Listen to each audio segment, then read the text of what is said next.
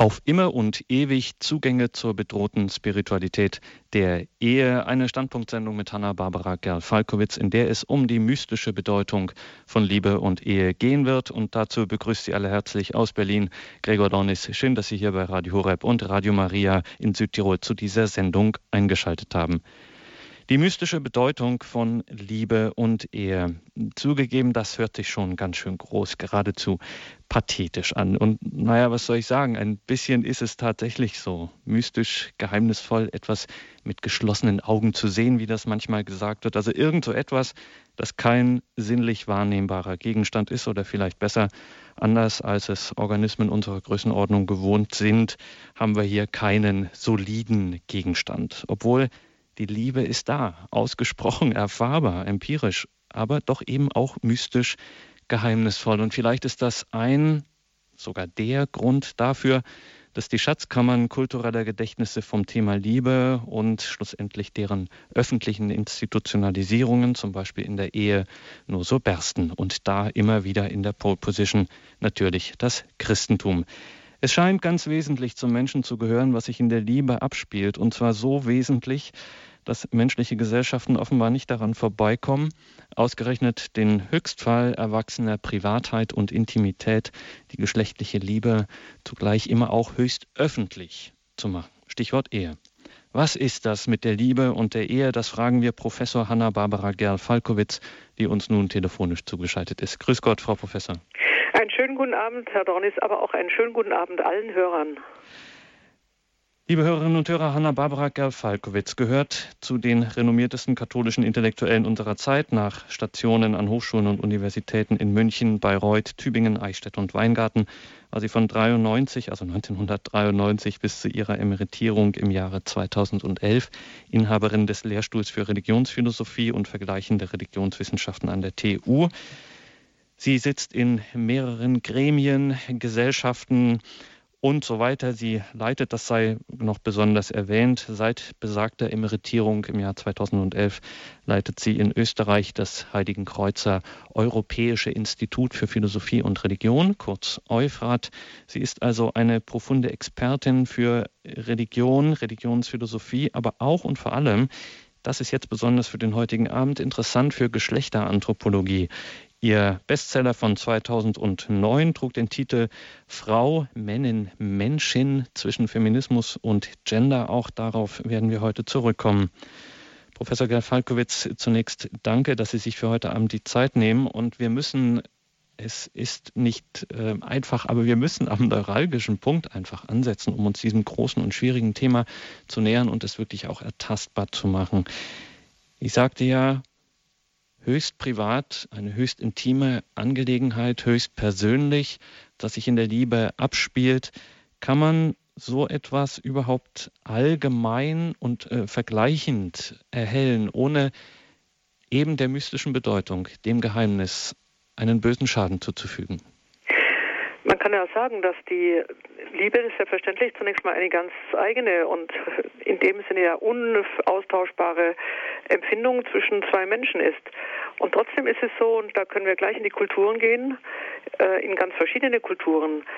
Gerade dieses unglaublich Persönliche ist nicht nur Gefühl, ist nicht nur Stimmung, hat nicht nur einfach etwas mit äh, Hormonen äh, zweier Körper zu tun, gerade nicht, sondern ist in seiner Bedeutung in vielen Religionen eigentlich eine Art Weltschöpfung bei äh, zugesetzt, äh, zugelegt. Das heißt, etwas erneuert sich in dieser Liebe, etwas wird sichtbar, spürbar, natürlich letztlich auch im Kind, aber schon in der Vereinigung der beiden führen zum Beispiel die indischen Religionen spezifisch der Hinduismus immer das große Bild noch einmal einer Weltschöpfung an, die in diesem Verständnis auch durch ähm, äh, einen Gott und eine Göttin am Anfang der Welt ähm, geleistet wurde.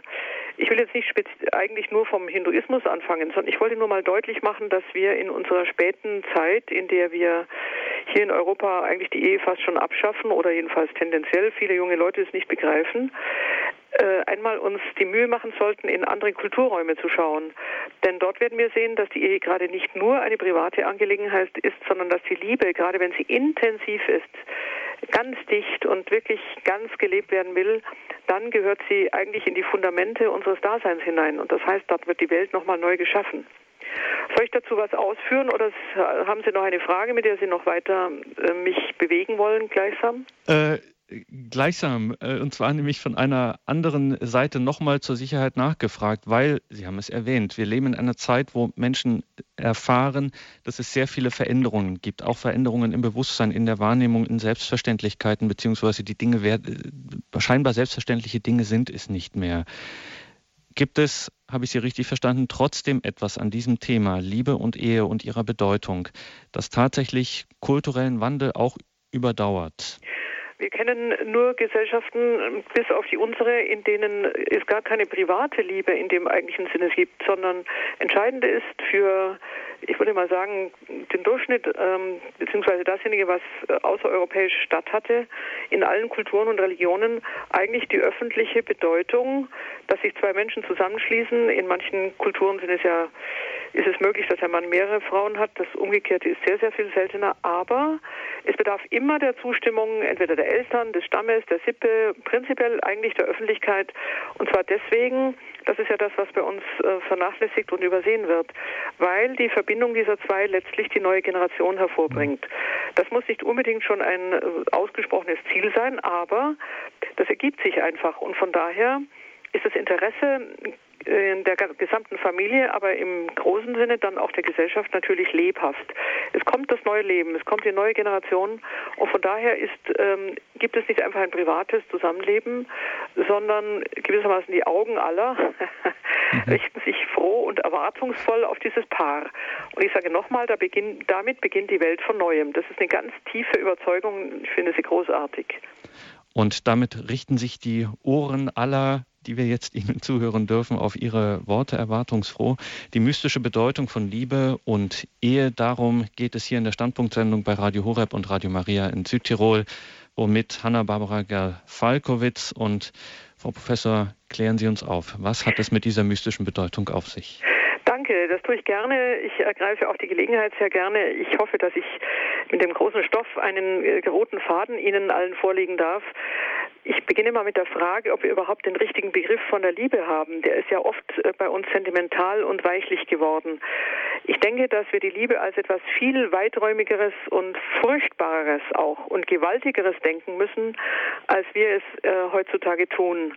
Es waren übrigens nicht meine eigenen Worte. Ich beziehe mich hier auf einen Mann, den ich sehr verehre in seiner Vordenkerschaft, nämlich auf Romano Guardini. Ich darf das nochmal sagen, weil das eigentlich so eine Art großer Akkord ist, mit dem wir einsetzen.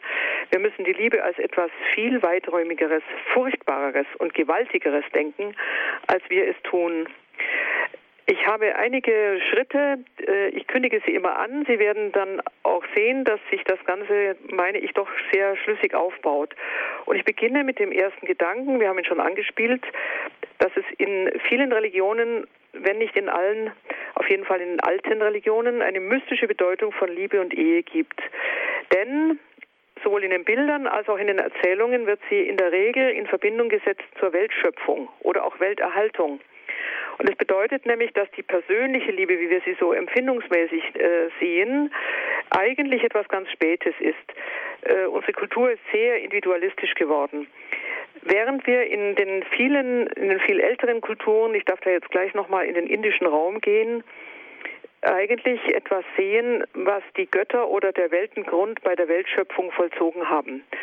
Es ist ganz klar, das darf ich Ihnen das sofort sagen, ich plädiere nicht für eine solche Form von Religion, möchte Ihnen die auch gar nicht sozusagen empfehlen, sondern was mein, meine Absicht ist, einmal zu zeigen, wie so im kulturellen Gedächtnis, im kulturellen Boden äh, alter Erfahrungen immer das Bewusstsein schlummert, äh, und das Christentum greift dieses Bewusstsein auf, übersetzt es, ähm, spitzt es zu, macht es deutlicher und heiligt es damit auch, dass wir mit der Ehe in eine besondere Heiligkeit des Daseins gestellt werden.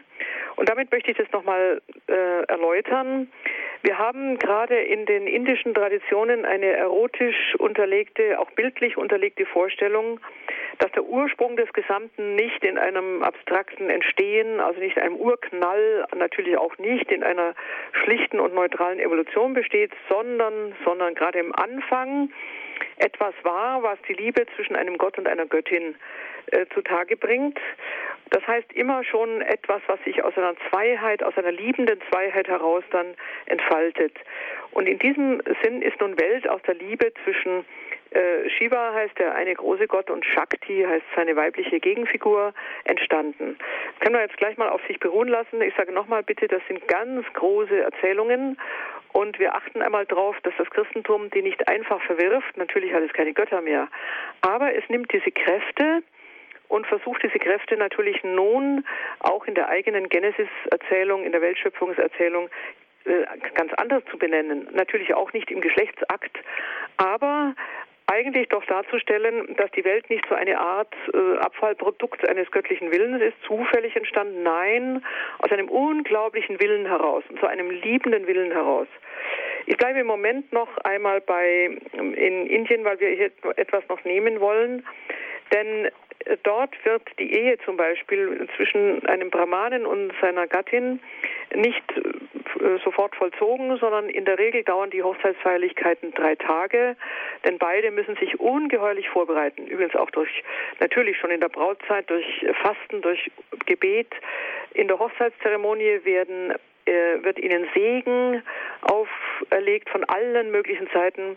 Es werden die Dämonen gebannt und äh, sozusagen das Böse schädlich, das Böse und Schädliche ferngehalten. Das meint immer, dass hier etwas unglaublich Wichtiges geschieht, dass in einem Raum großer Reinheit und ohne Einfluss äh, von bösen Mächten gefestigt werden muss. Wir kommen in einem weiteren Schritt noch darauf, dass wir natürlich alle Triebwesen sind und von daher etwas Naturhaftes an uns tragen, was auch leicht entgleisen kann. Deswegen muss dieses Naturhafte, der Trieb, das äh, Bewusstlose auch sehr deutlich gebändigt werden. Und jetzt in der dritten Nacht äh, besucht der Bräutigam dann auch seine Braut. In diesem, in diesem Gedanken ist nun etwas, ähm, was wir wohl auch mitnehmen wollen, noch einmal, dass die Ehe etwas bedeutet, was für die ganze Welt eine Bedeutung hat, nämlich dass dort neues Leben gezeugt werden soll, und zwar eben in einem Raum des Heiligen. Das Ganze ist ein heiliger Akt. Es ist nicht eine, ein Akt der Lust, in dem jemand seinem sozusagen seinem Lustempfinden nachgibt, die beiden Seiten überhaupt nicht, sondern es ist ein, ein Raum des Heiligen, in dem das Leben dann geschützt, äh, von guten Mächten geschützt, gezeugt wird. Und in dem Sinne ist die Ehe eben noch einmal die Anschaulichkeit auch der gesamten Weltschöpfung und vor allem der Welterhaltung. Und in Indien ist es deswegen so wichtig, die Vorstellung heißt, wenn die Eheleute das nicht mehr können, wenn das Bewusstsein dafür nicht mehr da ist, wenn das Heilige nicht aufgebaut wird, dann wird irgendeinmal die Welt zusammenbrechen. Also so tief geht das. Jeder, jedes einzelne Paar ist verantwortlich dafür, dass das Ganze im guten Sinne weitergeht. Ja, wir können das einmal so lassen. Das gilt übrigens sogar dann, wir haben auch, ähm, das Thema können wir kurz anschneiden, wenn wir es auch nicht vertiefen. Nehmen wir an, es ist eine Witwe, äh, die ihren Mann verloren hat oder ein äh, Witwer, der die Frau verloren hat.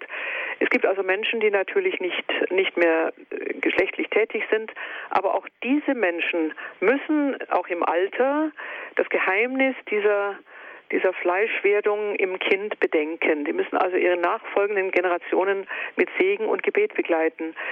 Ähm, es ist also nicht nur so, dass man das für sich tut, sondern man tut es dann auch für die nachfolgenden Generationen. Wir können also kurz sagen, es gibt eine Heiligkeit der Ehe. Und ich darf das mit einem Wort abschließen, das ich ganz äh, hinreißend finde. Es stammt aus dem Arabischen und bedeutet, ich habe das jetzt erst äh, kennengelernt, das bedeutet, ähm, wenn Mann und Frau heiraten, beladen sie gemeinsam ein Kamel, um durch die lange Wüste einer Lebenszeit zu wandern, in der natürlich nicht nur Freuden warten, sondern auch Entbehrungen, Durststrecken. Das Kamel muss ja durch die Wüste wandern. Dieses Beladen heißt Badal das Kamel beladen. Man muss es klug beladen. Es darf nicht überall die Last äh, genau gleich sein. Das Kamel kann äh, auf seinem einen Höcker mehr tragen. Äh, der Hals muss frei bleiben und so weiter. Die Frau belädt dann einen Teil, der Mann den anderen. Und ganz hinreißend finde ich, dass Badal heißt sowohl Kamel beladen als auch heiraten. Also mit welcher Klugheit man das machen muss, übrigens auch mit welchen unterschiedlichen Aufgaben. Damit können wir das eine Mal schließen.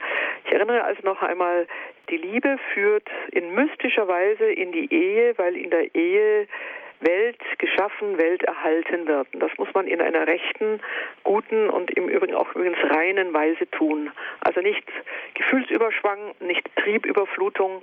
Das sind alles Dinge, die mitspielen, aber die werden alle mitgebändigt und bringen dann gewissermaßen ihre Energie sehr schön in diesen heiligen Vorgang ein. Gehen wir mal zum zweiten Gedanken. Der zweite Gedanke heißt, die Geschlechter sind anders, sie sind verschieden, sie sind polar einander zugeordnet. Die Frau ist die Aufgabe, die dem Mann gestellt ist und der Mann muss die Aufgabe lösen. Ein eigenartiger Gedanke, Sie werden ihn aber gleich verstehen. Ich gehe einmal in die alten Geschlechtermythen und wenn wir die auch betrachtet haben, dann haben wir den Absprung ins Christentum. Sie sehen daran, dass mir ein Gedanke wichtig ist, man kann gleich bei dem Christentum beginnen.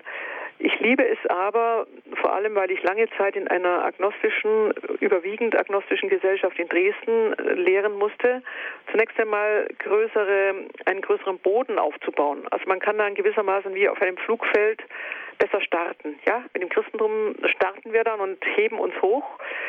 Äh, da kommt auch noch eine unglaubliche äh, Dichte hinzu, die die anderen Religionen so nicht haben. Aber wir brauchen gewissermaßen einen Abflugplatz. Und der, den habe ich jetzt im zweiten Gedanken in den großen Geschlechtermythen. Denn auch die großen Erzählungen der Menschheit wissen natürlich etwas äh, von der Polarität von Mann und Frau und vom Geheimnis der Andersheit. Wir gehen einmal in eine anschauliche Erzählung, die wir alle kennen, äh, durchaus auch in unsere alte Tradition, äh, Brunhild und Siegfried zum Beispiel. Ich denke jetzt weniger an Wagner, obwohl das manchen natürlich jetzt im Ohr ist. Aber Brunhilde ist die Frau, die eigentlich von sich ja den Mann zur, zum Kampf fordert. Kampf heißt nicht äh, bezwingen und niedermachen wollen, sondern Kampf heißt, er muss sich mit ihr messen. Das ist übrigens schon ein wunderbarer Gedanke. Das heißt, die Frau ist nicht jemand, der sich hier passiv und äh, sozusagen der Hoffnung, dass endlich einer kommt und äh, sich dann sofort für ihn entscheidet, dasteht, sondern die Frau ist jemand, die sich den Mann wählen muss, weil sie natürlich auch schon im Blick hat, sie muss mit ihm ein Leben führen, mit ihm Kinder dann natürlich zeugen und das heißt, sie muss den richtigen nehmen. Ja, er muss so weit werfen wie sie, so weit äh, springen und ebenso schnell laufen wie sie. Und wir wissen, dass Siegfried das alles nicht kann. Er nimmt den Wind zu Hilfe, er nimmt den Adler zu Hilfe. Das heißt, er braucht ein paar Dinge aus der, aus der Natur, um ihr dann gleich zu sein. Gut, aber er leistet es dann und Brunhilde liebt ihn und wir wissen, dann geht es tragisch weiter, denn er verlässt die Frau, die ihm nun ebenbürtig ist. Das wird ihm nicht verziehen. Und viele der alten Geschlechtermythen zeigen, dass Mann und Frau aus geheimnisvollen und verqueren und fast auch dämonischen Umständen dann nicht zueinander finden und meistens endet das in den alten Erzählungen ähm, entweder mit Rache, mit Tod, mit Ermordung des Liebsten und aus äh, Brunhilde wissen wir ja, lässt Siegfried dann töten und steigt zu ihm dann ganz schauerlich in das Brautbett, das natürlich im Feuer besteht. Beide verbrennen dann gemeinsam äh, auf diesem Brautbett.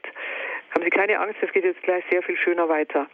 Aber was ich nun damit sagen will, ist, dass Mann und Frau sehr, sehr unterschiedlich sind, beide nicht einfach einander gleichen. Sie müssen einander erobern, sie müssen einander gewachsen sein, sie müssen ebenbürtig sein.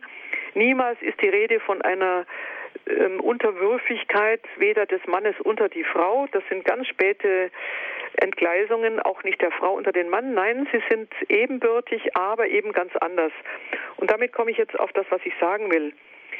Äh, ich nehme noch ein kleines Beispiel vorweg. Nehmen Sie das Schachspiel. Auch das ist ein Spiel auf, eigentlich auf Leben und Tod. Die Dame kämpft um den König. Sie will ihn retten und der König ist derjenige, der eigentlich fast untätig bleibt, sondern die Dame nun für sich arbeiten lässt. Aber wenn sie dann ähm, stabilisiert, wenn sie ihn stabilisiert hat, dann ist das Spiel eben auch gewonnen. Was lernen wir daraus? Wir können sehen, dass wir in der Geschlechterfrage, vor allem in der Liebe, im Rätsel des anderen, im tiefen Geheimnis, das der andere darstellt, die eigentliche Aufgabe des Lebens haben. In den Erzählungen wird das über die Frau dargestellt. Die Frau fragt den Mann nach ihrem Namen. Er muss ihren Namen wissen. Auch in den chinesischen Erzählungen ist das so. Sie kennen vielleicht die Oper Turandot. Da muss der Prinz, Kalif mit Namen, ihren Namen erraten. Er rät ihn auch nicht ganz. Das ist die große Aufgabe. Aber wenn er ihn hat, dann kann er natürlich auch die Frau aus ihrer Einsamkeit herausführen. Er löst sie, er heiratet sie, er befreit sie auch. Daher kommt der schöne Ausdruck des Freiers. Er macht die Frau frei.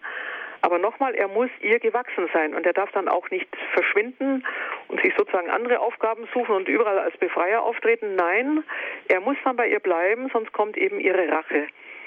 Wir lösen das jetzt aber auf eine schöne Weise. Was wir hier sehen ist, und das geht ja in ein ganz modernes Problem über, dass wir nicht eine Beziehung zwischen Gleichen haben, sondern eine Beziehung zwischen sehr Ungleichen. Und ungleich heißt aber nun gerade nicht, ähm, im Sinne einer ungleichen äh, Rechtskultur. Das hat damit überhaupt nichts zu tun, sondern die Frau hat eine andere Aufgabe als der Mann und der Mann muss diese Aufgabe der Frau würdigen, wahrnehmen und ihr dann auch entsprechen. Nochmal, das muss Augenhöhe bekommen. Und was ist nun ähm, das Geheimnis der Frau? Und das können wir gleich vorwegnehmen. Die Frau ist ganz deutlich Trägerin des Lebens. Das kann der Mann nicht. Der Mann zeugt das Leben, aber er zeugt es nur in ihr. Und wir können gleich wunderbar äh, zusammenfassen, die Frau wird nur, nur am Mann zur Mutter. Das kann sie sich überhaupt nicht selber geben. Sie ist die Trägerin des Lebens, aber der Mann erweckt ist. Er befreit es auch in ihr. Ja, es ist ein unglaublicher, unglaublicher Vorgang. Den kann sie überhaupt nicht an sich selber auslösen. Aber umgekehrt, der Mann wird auch nur an der Frau zum Vater. Auch das kann er sich nicht geben. Und in dem Sinne sind die beiden Geschlechter, um dieses Neue hervorzurufen, vollständig aufeinander angewiesen. Und ich sage nun etwas hinzu, was eine sehr, meine ich, tiefe Bedeutung hat. Beide können einander nicht zum allein zum vollen Menschen machen. Oder sagen wir anders, beide können nicht von sich aus neues Leben schaffen. Sie brauchen unbedingt die andere und den anderen. Und das heißt aber auch, dass der göttliche Vorgang, dass das Kind als ein Schöpfungsauftrag, den wir aus der, aus der Genesis 1 kennen, dass das Kind als etwas dargestellt wird, in dem unser Schöpfungsauftrag bis in die göttliche Ebene emporhebt. Denn Gott hat ja in der Genesis äh, den Menschen drei Aufträge, Aufträge gegeben, mit denen sie ihm dann auch in ihrer Ähnlichkeit sich erfahren. Sie sind ihm ja Ebenbild. Das eine ist, es ist ein Auftrag, sein Ebenbild zu sein. Das ist auch nicht nur eine Automatik. Sie sollen das sein, sie müssen es bejahen.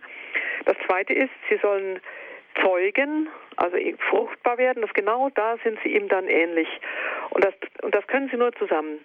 Und das dritte ist, sie sollen sich die Erde untertan machen, heißt das, heißt selbstverständlich nicht Daumen drauf und ausbeuten, sondern in einer sehr viel schöneren Übersetzung, Heidegger hat das auch gesagt, sie sind die Hirten des Daseins. Sie müssen das Dasein auch zu seiner Blüte führen. Das andere ist ihnen anvertraut.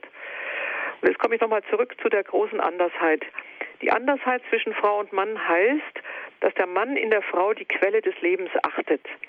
Chava ist eigentlich der hebräische Ausdruck für Eva. Wir haben das ein klein bisschen umgeformt, aber Eva heißt nichts anderes als Chava. Die Frau ist das Leben, die ist die Lebendige, die ist die, die das Leben hervorbringt. Und der Mann ist Erwecker, Befreier, Befruchter dieses Lebens sieht es in ihr wachsen, muss ihr dafür, nun kommt der andere Punkt, mit allen seinen Kräften zur Seite stehen. Deswegen ist der Mann in den meisten Kulturen jemand, der eben Nahrung besorgt, Haus besorgt. Und deswegen ist es so unglaublich wichtig, dass die Frau auch den richtigen Mann wählt. Und er darf eben auch nicht ähm, weggehen und sich sozusagen andere Nester suchen, sondern er muss Nest bauen. Und er muss für alles das sorgen, was sie in ihrem äh, in ihrer Schwangerschaft, aber auch mit den Kindern zusammen äh, braucht. Und diese ähm, Aufgabenteilung kann überhaupt eigentlich gar nicht ähm, ausgetauscht werden. Wir sind in einer späten Kultur, in der wir sehr viele lebensnotwendige Dinge natürlich ganz anders besorgen können. Es ist nicht mehr notwendig, dass nur der Mann sozusagen von außen her die Sorge trägt. Aber ich möchte eigentlich den Punkt auf etwas lenken, was mir ganz, ganz wichtig ist. Nicht im gleichen Geschlecht werden, werden wir miteinander fruchtbar, sondern die Andersheit ist genau das, was uns in ein viel tieferes Wagnis, in ein viel tieferes Abenteuer hineinführt. Denn das andere Geschlecht ist eigentlich das für mich Unerkennbare. Das bin ich nicht. Ich muss mich also hineinwagen. Ähm, in all diesen Geschlechtermythen geht der Mann in eine ihm zunächst mal auch nicht bekannte Dunkelheit hinein. Er muss auch unglaubliche Proben bestehen, damit er das überhaupt kann. Und deswegen möchte ich doch ähm, einmal sehr also in die Aufmerksamkeit heben. Ich glaube, dass die zweigeschlechtliche Beziehung einen viel größeren Mut erfordert als die eingeschlechtliche. Also sich selber im eigenen Geschlecht zu begegnen, ähm, erfordert meiner Meinung nach wenig Mut. Also das ist vielfach eine Spiegelung äh, dessen, was man an sich selbst sucht oder erfährt. Aber die Fremdheit des anderen, die Andersheit, die mir nicht vertraut ist, mich da hinein äh, zu vertiefen und vielfach natürlich auch zu verlieren. Hier meine ich, ist das ganz gewaltige Abenteuer des Lebens. Und da möchte ich auch sagen, äh, hier sind die beiden Geschlechter in ihrer Polarität vollständig unaustauschbar. Es gibt eine ganz entzückende Erzählung, übrigens darf ich noch äh, sagen, und zwar in den irischen Mythen, die ich sehr liebe, also keltische Mythen in der Artusrunde. Ähm, man kann natürlich die Geschlechterbeziehung auch als Kampf sehen. Natürlich, es gibt auch hier, es wird auch deut deutlich über Kampf dargestellt. Äh, allerdings nicht in dieser sozusagen eigenartigen Form, wie das Sigmund Freud dann dargestellt hat. Also als würde man nur die Macht am anderen erproben oder sein Mütchen am anderen kühlen. Das ist nicht gemeint. Sondern ich möchte auf eine kleine Erzählung hinweisen. Es gibt einen Ritter am König Arthurs Hof, Sir Gawain. Und Sir Gawain muss auf Tod und Leben eine Frage lösen, was denn den Frauen das Allerliebste auf der Welt sei. Äh, er errät es nicht, aber mit einer kleinen List, immer muss eine kleine Hilfestellung dabei sein, kommt er dann doch auf die Lösung. Und die Lösung heißt nun, was wir vor allem anderen von den Männern wünschen, das ist, dass sie uns dienen. Dienen ist jetzt ein interessanter Gedanke. Das heißt natürlich nicht, dass die Frau jetzt sozusagen auf ihm reitet. Es gibt ja auch so diese abseitigen Bilder, wie Aristoteles von Phyllis als Lustknecht dressiert und geritten wird. Oder wir nehmen nun umgekehrt, äh, wie Nietzsche ja dieses gehässige Wort sagt, wenn du zum Weibe gehst, vergiss die Peitsche nicht. Das ist dann genau das Umgekehrte. Nein, ähm, in diesen alten Traditionen heißt, was wir Frauen vor allem von anderen, von den Männern wünschen, ist, dass sie uns dienen. Und das heißt nun, äh, unsere, unsere, Anerken äh, also unsere Anerkennung leisten, im Sinne, dass Frauen die Trägerinnen des Lebens sind und sie uns dazu helfen. Also in einem absoluten Sinne, dienen heißt hier nicht unterwürfig sein, sondern, darf noch ein anderes Wort bemühen, dienen ist die Eigenschaft von Königen. Nur Könige können richtig dienen, ohne dass sie, ohne dass sie Sklaven werden. Also im, im großen Bewusstsein äh, ihres Dienstes. Und darin liegt natürlich auch dieses wunderbare ähm, dieser wunderbare Minnedienst, den das Mittelalter versucht hat zu entwickeln, wo man von der Frau als Herrin spricht. Unser deutsches Wort Frau heißt ja eigentlich nicht äh, Weib im Sinne von Geschlechtsbezeichnung, sondern Frau wäre als Herrin. Und das erniedrigt den Mann nicht, sondern es macht ihn groß. Er ist genau der, der ihr gewachsen ist und ihr sich zur Verfügung stellt und seine eigene Würde dabei überhaupt nicht verliert. Also mein zweiter Punkt war, in den Geschlechtermythen es gibt immer ein Treffen auf die Fremdheit des anderen. Es gibt immer ein Messen am anderen, einen großartigen Gedanken.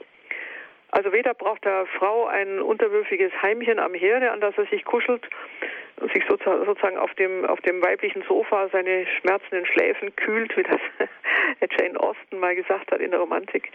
Aber es ist auch nicht so, dass die Frau, das wäre natürlich eher die heutige Versuchung, an ihm sozusagen ihr Herrschgefühl ausarbeitet und abarbeitet und bis er dann auf allen Vieren kriecht, ganz und gar nicht, sondern in den alten Mythen diese Ebengeburt der beiden bei, bei großer Unterschiedenheit und das große Abenteuer, sich auf einen anderen einzulassen, nicht nur eine andere Person, sondern ein anderes Geschlecht. Also sagt nochmal, sich da hinein in ein Stück ins Dunkel hineinzuwagen, es bestehen lernen, niemals ganz ausschöpfen, großartig, eine, eine unerschöpflich bleibende Anderheit. Jetzt kommt mein dritter Punkt. Ich komme jetzt zum Christentum. Das Christentum kennt diese Vorlagen, das sind ja auch Steilvorlagen. Ich verwende ein Bild dafür, was das Christentum macht. Ich sage gerne, es macht eine Schraubendrehung mehr. Es nimmt sehr viel mit, es nimmt sehr viel aus dieser menschheitlichen Erfahrung mit, aber es dreht es noch einmal, bringt es damit auf eine andere Ebene und reichert es auch an. Und nun möchte ich benutzen, was wir an der ersten Stelle gesagt haben, eine mystische Bedeutung von Liebe, die dann in eine Ehe führt. Im Christentum ist ja Liebe der ganz zentrale Gedanke. Das heißt, äh, wir haben eigentlich im Unterschied zu vielen äh, anderen Religionen Liebe als Grundeigenschaft Gottes, nicht nur, sondern er ist überhaupt die Liebe. Das können wir in den meisten Religionen überhaupt nicht sagen, dass Gott unmittelbar die Liebe ist. Viele Religionen wissen, dass Gott liebt, aber die Götter, gerade wenn wir in einem äh, Mehrgöttersystem sind, können auch hassen, sie können töten, sie können lebendig machen. Das ist äh, sehr zweischneidig.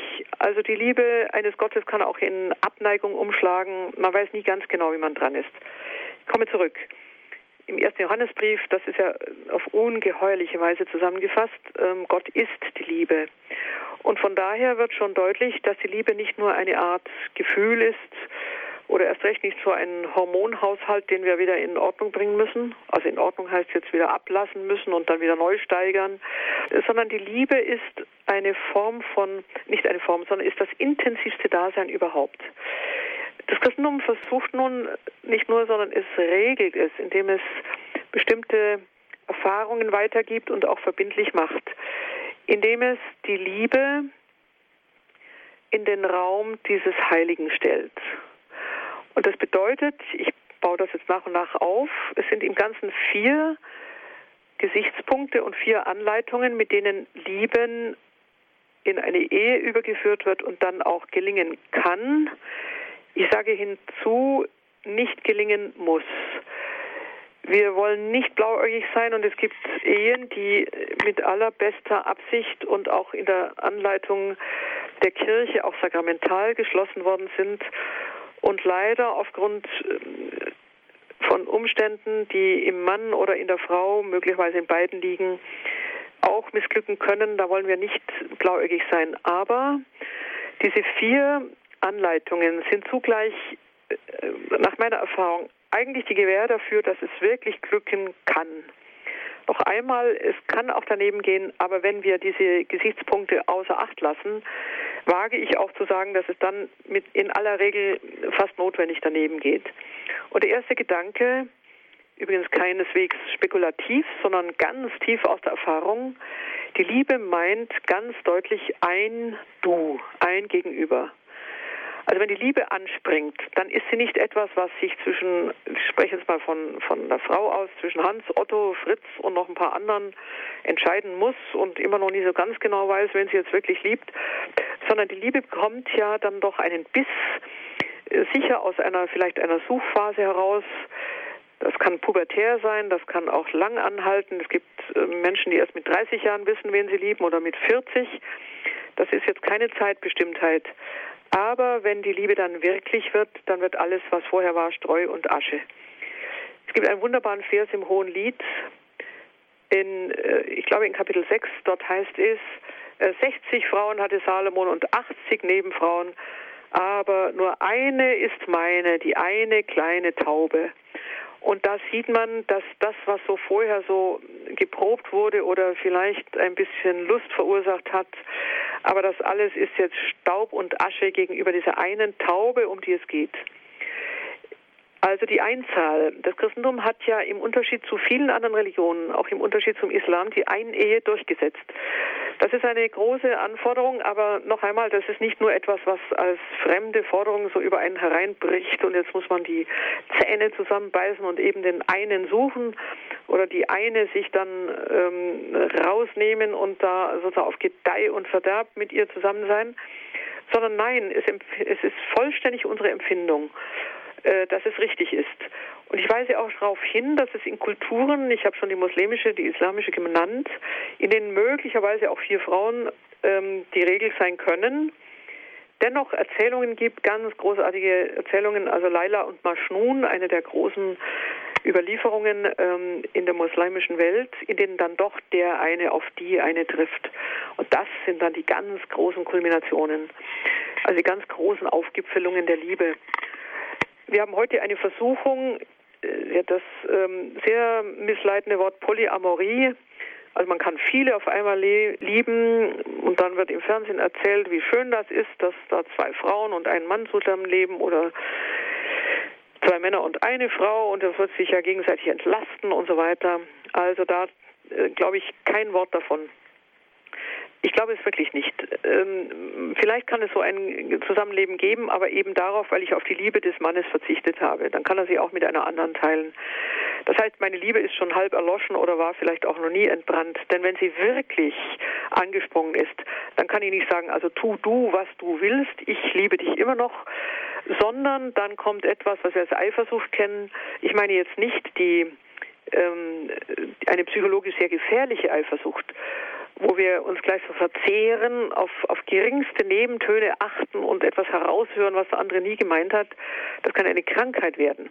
Ich meine das ganz natürliche Empfinden, das heißt, du gehörst mir und du komm her.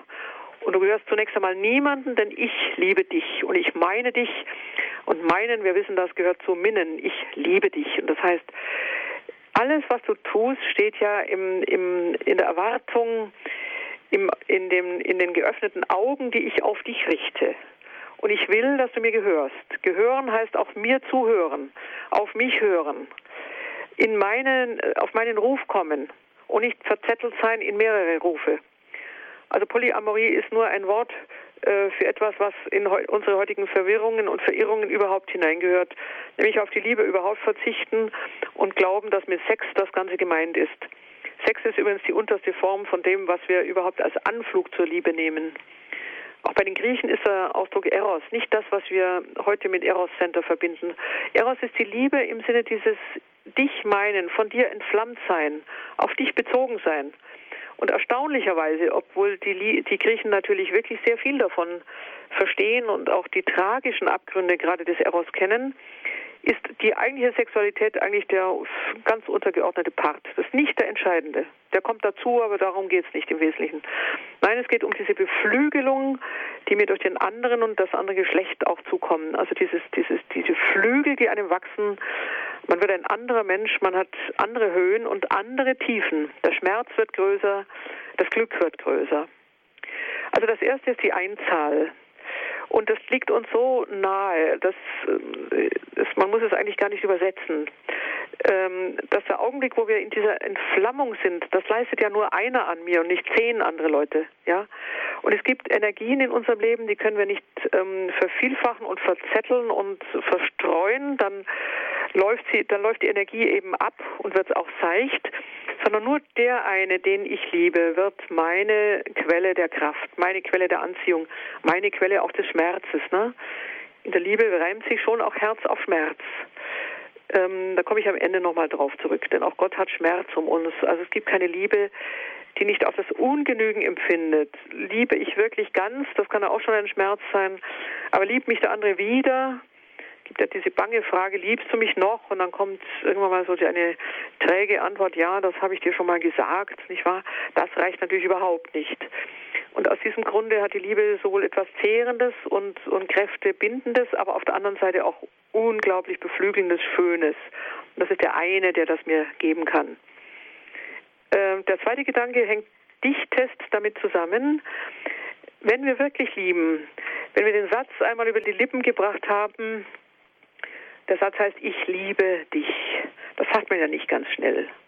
Und das heißt auch nicht einfach I love you und let's have sex oder also diese ganz flachen Formen, die ich natürlich schnell über die Lippen bringe. Nein. Also wenn ich dann wirklich tief und sicher nach Zögern, aber dann doch also mit Herzklopfen sagen kann, ich liebe dich, dann heißt es doch nicht, ich liebe dich, solange es gut geht und vielleicht hört es auch auf, dieser Satz wird ohne Wenn und Aber und ohne Zeiteinschränkung gesagt. Und in, der, in dem, was das Christentum von der Liebe versteht, ist immer enthalten, dass die Liebe hier nicht sich selbst eine Grenze setzt.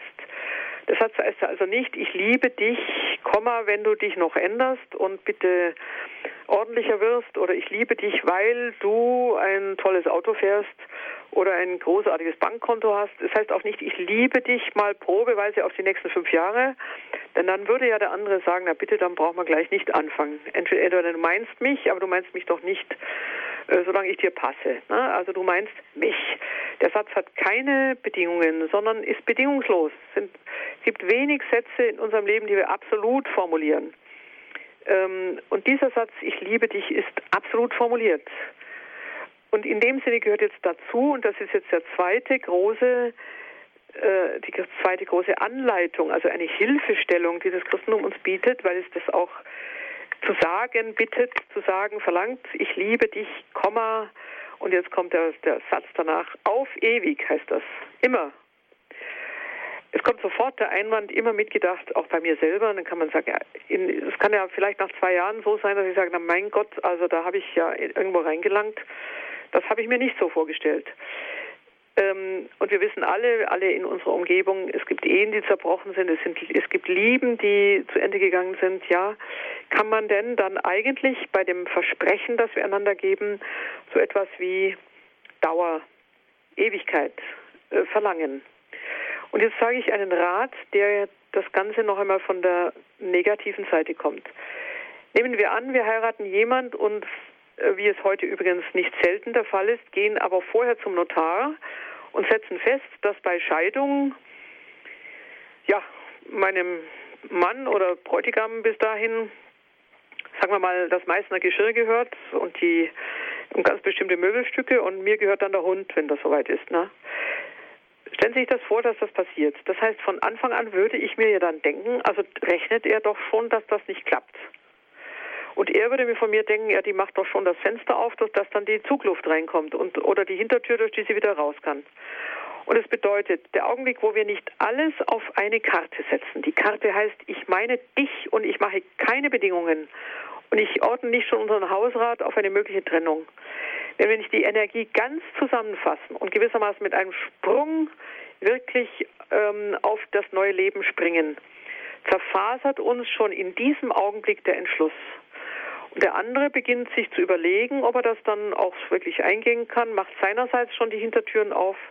Und es bedeutet, dass gerade bei entscheidenden Akten unseres Daseins wir wirklich mit voller Entschiedenheit und nicht mit halber Kraft in die neue, in den neuen Zustand gehen dürfen. Äh, ich setze noch einen Gedanken hinzu. Die entscheidenden Vorgänge unseres Lebens vollziehen wir nur in der Einzahl und wir vollziehen sie einmal für immer. Ich werde einmal geboren. Ich werde einmal, ich, ich fange noch früher an, ich werde einmal gezeugt, ich werde einmal geboren, ich werde einmal sterben. Die große Teresa von Avila hat das auch so gesagt. Ähm, seine ganz, sein ganzes Leben leben, seine ganze Liebe lieben, seinen ganzen Tod sterben. Ich finde das großartig. Und zwar deswegen, weil es solche Durchbrüche gibt in unserem Dasein. Das Kind vollzieht ja seine Geburt bewusstlos. Das ist selbstverständlich, ja. Aber schon die Vorstellung später, wir würden wiedergeboren werden, wir würden nochmal sterben dürfen, wir hätten nochmal x andere Ehepartner, sind alles Schwächungen unseres, unseres Daseins, unseres Daseins, und zwar schon des Vertrauens ins Dasein. Und ich darf gerade zu diesem Thema der Wiedergeburt sagen, meistens unterschlagen wir, dass es dann wieder Tod gibt, ja, macht das dann eben auch, diesen Kreislauf mache ich dann auch mehrfach, muss auch dann mehrfach sterben, tausendmal sterben. Und dann auch die Vorstellung, ich hätte schon tausend Männer gehabt und würde noch tausend haben und die hätten schon tausend Frauen gehabt und zehntausend Kinder, macht das Dasein im Wesentlichen schwach. Und ähm, weil ich schon bei dem Thema bin, darf ich hinzufügen, und Indien empfindet dieses Dasein der Wiedergeburt als die äußerste Last, die ein Mensch trägt. Und deswegen ist, die, ist der innerste Gedanke nicht eine Befreiung, dass ich eben noch hundertmal oder weiß nicht, ungezählte Male nochmal was probieren darf, sondern die eigentliche Befreiung heißt einmal sterben dürfen und nicht mehr wiederkommen. Machen wir uns das mal klar. In diesem, in diesem Empfinden sitzt auch das, was das Christentum als ich meine dich für immer und für ewig. Es ist ganz, was ich dir gebe. Ich gebe mich dir ganz. Wir gehen zurück zu unserem Zweifel. Noch einmal, wir wissen Ehen, in denen das am Anfang gesagt wurde, ähm, es muss nur ein Partner eine unglaubliche Krankheit erhalten. Übrigens, es kann eine Depression sein, die den anderen zur Verzweiflung jagt. Es kann ein Alzheimer sein, in dem der andere mich, stellen Sie das wirklich auch einmal vor, das ist eine ungeheuerliche Last, mich nicht mehr erkennt. Einfach weil er, weil er nicht mehr weiß, was ich bin. Furchtbare Krankheit. Und doch muss ich sagen, ist es auch eine Selbstermahnung, ne? Nicht, weil wir das alles schon können. Aber das gehört dann zu den Entschlüssen in unserem Leben. Und man muss das auch am Traualtar wirklich sagen und wollen. Und da haben wir ja noch den Schwung, mit dem wir das sagen können. Doch, doch, doch. Zu Wohl und Wehe, in guten und in bösen Zeiten heißt das im Versprechen, stehe ich zu dir und ich erwarte, dass du es für mich tust. Und von daher ist übrigens jedes Eheversprechen, das solche Konditionen einbaut, ungültig. Man muss das wirklich sagen. Die katholische Kirche hat in ihrem Eheversprechen keine Bedingungen. Sie macht das in einem wunderbaren, einzigartigen, absoluten Schwung. Dich will ich, ich nenne deinen Namen und ich will dich für immer und ich grenze das nicht ein, Komma, Nur der Tod, das heißt das Ende unseres Daseins, beendet das. Und das schließt auch ein, und das ist kein Widerspruch, aber den möchte ich jetzt nicht beleuchten, dass wir nach einer gebührenden Phase möglicherweise einen anderen Menschen kennenlernen, mit dem wir ein solches Leben teilen. Dass wir das können, nur eigentlich eine Lösung angedeutet liegt daran, dass wir den Partner, unseren Ehepartner, den wir verloren haben, auf eine ganz andere Weise wieder sehen werden. Wir können über das Dasein nach dem Tode und im Tode und vor allem in der Auferstehung ganz, ganz wenig sagen. Wir wissen nur, dass wir durch Christus wieder zusammengeführt werden, aber nicht im Sinne unseres bisherigen Begehrens und zueinander gehören, sondern es ist ein viel tieferes Zusammengehören, über das wir aber nicht weiter sprechen können. Von daher ist es christlich gesehen möglich, eine zweite sakramentale Ehe einzugehen in diesem unserem irdischen Leben. Ich komme zu dem dritten. Denken Sie daran, wir bauen einige Leitplanken auf, mit denen ein gemeinsames Abenteuer, ein gemeinsames Leben bestanden werden kann. Das erste heißt du, du in der Einzahl, dich, meine Taube meine ich, dich, äh, meinen Mann meine ich für immer war das zweite. Und das dritte heißt, und das haben Sie sicher aus dem ersten Gedanken schon aus den anderen Kulturen entnommen, immer auch im Sinne der Weltschöpfung, wir schaffen ein Kind. In der Schöpfungserzählung sind wir dadurch auch Gott ähnlich. Die Fruchtbarkeit ist eines der unglaublichsten, schönsten, tiefsten, erschütterndsten Geheimnisse unseres Lebens. Und wir können das ja nicht wollen. Etwas vollzieht sich an uns. Wir müssen es geschehen lassen. Heute können wir Kinder im Reagenzglas herstellen. Das weiß ich wohl, ja. Aber das ist auch der Vollzug, den die Kirche nicht wünscht, den sie übrigens genau genommen sogar verbietet. Es wird ein künstliches Moment hineinkommen, eine Zielrichtung, eine Absicht. Im Übrigen ist aber auch noch der Akt der Zeugung selbst im Reagenzglas etwas, was die Ärzte nicht machen können wollen, sondern auch da es ist übrigens bekannt, dass das zu drei Viertel aller Versuche überhaupt misslingt. So, so einfach ist es nicht. Erst recht dann die Verpflanzung wieder in den mütterlichen Leib hat nochmal eine unerhörte Rate von Misslingen zur Folge. Im Ganzen maximal, also unter 20 Prozent von Kindern, die so gezeugt worden sind, wachsen auch tatsächlich zur Geburt heran. Davon abgesehen, die eigentliche Zeugung entzieht sich unserem Wollen. Früher sprach man von einem gesegneten Leib, den die Frau hat, von der Hoffnung, die sie trägt. Und das Kind ist noch einmal etwas auch den Eltern gegenüber ein eigenes Wesen, eben ein Geschenk. Darf ich das mal so ausdrücken? Das Kind ist nicht eine Habe seiner Eltern, sondern eine Gabe seiner Eltern, eine Gabe an seine Eltern, eine Gabe Gottes. Also aus einem Ursprung, den wir nicht kennen, aus einem göttlichen Geschenk heraus. Deswegen muss die die christliche Ehe, und das ist auch eine tiefe mystische Bedeutung für ein solches Geschenk, offen sein. Wir machen nicht die Kinder. Das ist nur der hässliche Ausdruck, den wir dafür verwenden. Nein, die Kinder kommen aus einem uns unbekannten, aus einem Unbekannten, aus der Hand Gottes, ja, aber sie ist uns nicht bekannt. Sie werden uns geschenkt, sie werden uns auch vorenthalten, jawohl. Es kann ein ganz großer Schmerz sein. Aber wir machen sie nicht, wir empfangen sie als Gabe. Kinder sind die Gabe äh, von anderswoher.